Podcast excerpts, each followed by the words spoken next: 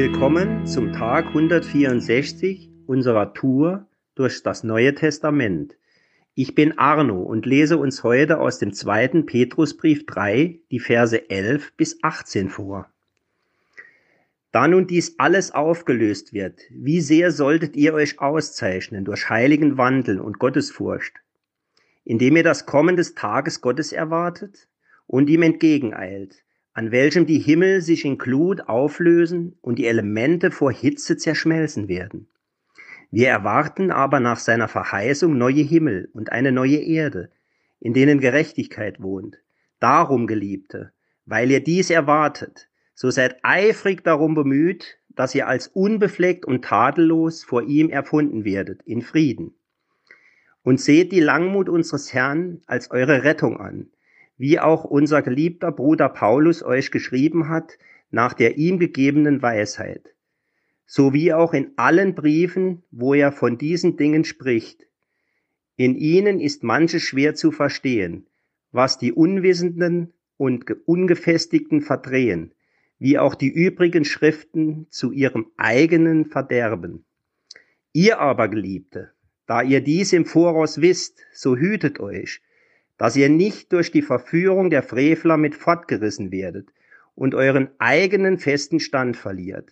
Wachst dagegen in der Gnade und in der Erkenntnis unseres Herrn und Retters Jesus Christus. Ihm sei die Ehre, sowohl jetzt als auch bis zum Tag der Ewigkeit. Amen. Die Christen werden unverständlich, unmissverständlich gefordert, angesichts des künftigen Gerichts und der Ewigkeit ihr Leben den Maßstäben Gottes auszugleichen. Der heilige Wandel beschreibt die Art und Weise, wie ein Christ leben sollte, abgesondert von der Sünde. Gottesfurcht bedeutet eine Gesinnung der Verehrung Gottes zu haben. Davon sollte die Geisteshaltung des Christen durchdringen und sein Herz davon regiert sein. Die Naherwartung des Kommen Christi ist eines der Motive für heiligen Wandel und Gottseligkeit, eifrig ersehen, dass etwas Bestimmtes geschieht. Christen sollten den künftigen Tag Gottes nicht fürchten, sondern eifrig darauf hoffen. Der Tag Gottes ist etwas anderes als der Tag des Herrn. Der Tag Gottes ist der ewige Zustand, für dessen Zubereitung die Himmel und die Erde Platz machen und verbrannt werden, sodass die neue Schöpfung erschaffen werden kann. Wenn der Tag Gottes kommt, wird der Tag des Menschen vorbei sein. Der Verfall des Universums, ausgelöst durch den Menschen und durch den Satan, wird ein Ende haben und gerichtet werden, und zwar endgültig und für immer. Die Himmel werden sich in Glut auflösen, damit die neue Welt, in der Gerechtigkeit wohnt, ins Dasein kommen kann muss der Herr zuerst das alte, wegen der Sünde verfluchte Universum vernichten. Die Verheißung eines neuen Universums wurzelt bereits im Alten Testament. Das Wort neu bedeutet neu in der Qualität, das heißt anders als zuvor und nicht nur neu in der zeitlichen Reihenfolge. Das neue Universum hat eine neue Qualität, weil dort die Gerechtigkeit Einzug gehalten und ein ewiges und ausschließliches Wohnrecht angetreten hat. Wenn Jesus wiederkommt, sollte er jeden Christen in den Frieden Christi finden, der keine Sorge oder Angst vor dem Tag oder vor dem Gericht Christi kennt. Wenn ein Christ diesen Frieden hat, dann ist er fest von seiner Errettung überzeugt und lebt in Gehorsam gegenüber Christus.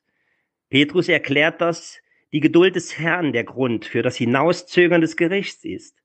Er fügt noch hinzu, dass die Christen sich während dieser Geduldszeit Gottes beeifern sollen, Seelen zu retten. Da Paulus zur Abfassungszeit des zweiten Petrusbriefes alle seine Briefe geschrieben hatte und schon gestorben war, hatten die Leser dieses Briefes bereits Paulus Briefe erhalten, in denen künftige Ereignisse erklärt werden. Einige der Erklärungen des Paulus waren schwierig, aber nicht unmöglich zu deuten. Dennoch zieht Petrus den Apostel Paulus als Beleg für seine Lehre heran. Petrus wusste, dass ein Verdrehen und Verzerren der Schriften des Paulus zur ewigen Verdammnis führt. Er beweist, dass diese Schriften von Gott inspiriert sind. Da die Christen wussten, dass falsche Lehrer auftreten und die Bibel verdrehen und verzerren werden, sollten Sie umso mehr auf der Hut sein. Wenn immer ein Gläubiger einem Irrlehrer Gehör schenkt, riskiert er verführt zu werden. Petrus beendet diesen Brief mit einer Zusammenfassung derselben Anweisung, mit der er ihn begonnen hatte. Wachs dagegen in der Gnade und in der Erkenntnis, wenn man nach geistlicher Reife und einer vertieften Kenntnis des Herrn Jesus Christus strebt, wird man lehrmäßig gefestigt und verhindert dadurch, dass man verführt wird. Ihm sei Ehre aus diesem Ausruf zur Verehrung Christi wird deutlich, dass Petrus lehrte, dass Jesus Christus Gott ist und die gleiche Ehre besitzt wie Gott der Vater.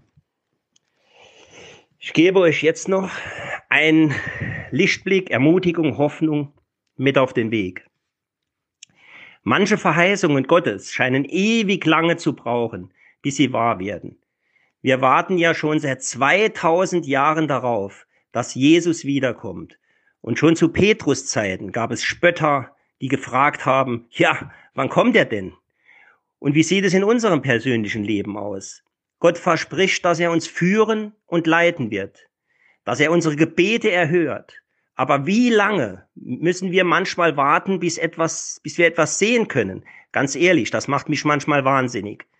Ich bin ein Mensch, der gerne weiß, was auf ihn zukommt, womit er rechnen muss. Ich liebe eigentlich Planungssicherheit.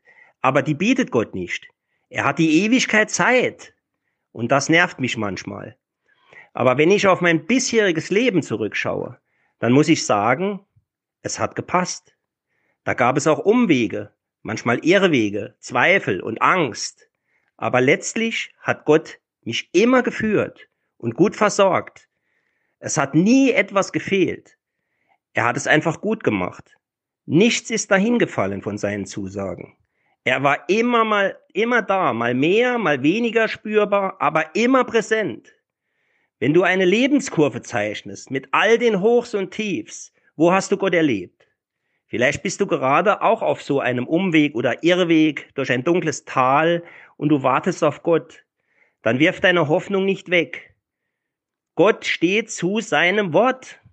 Er wird dich ans Ziel deines Lebens bringen, auch durch die Dunkelheit hindurch. Gott lügt nicht, er ist Licht und Wahrheit. Darauf können wir vertrauen und auf ihn warten. Er wird uns nicht alleine lassen. Und das möchte ich zum Schluss beten. Himmlischer Vater, das glauben wir und darauf vertrauen wir, dass du deine Zusagen erfüllst. Wir schauen auf dich, den Anfänger und Vollender des Glaubens unseres Lebens. Und ich bitte dich für die, die in der Dunkelheit sind, lass es hell werden über ihnen. Amen.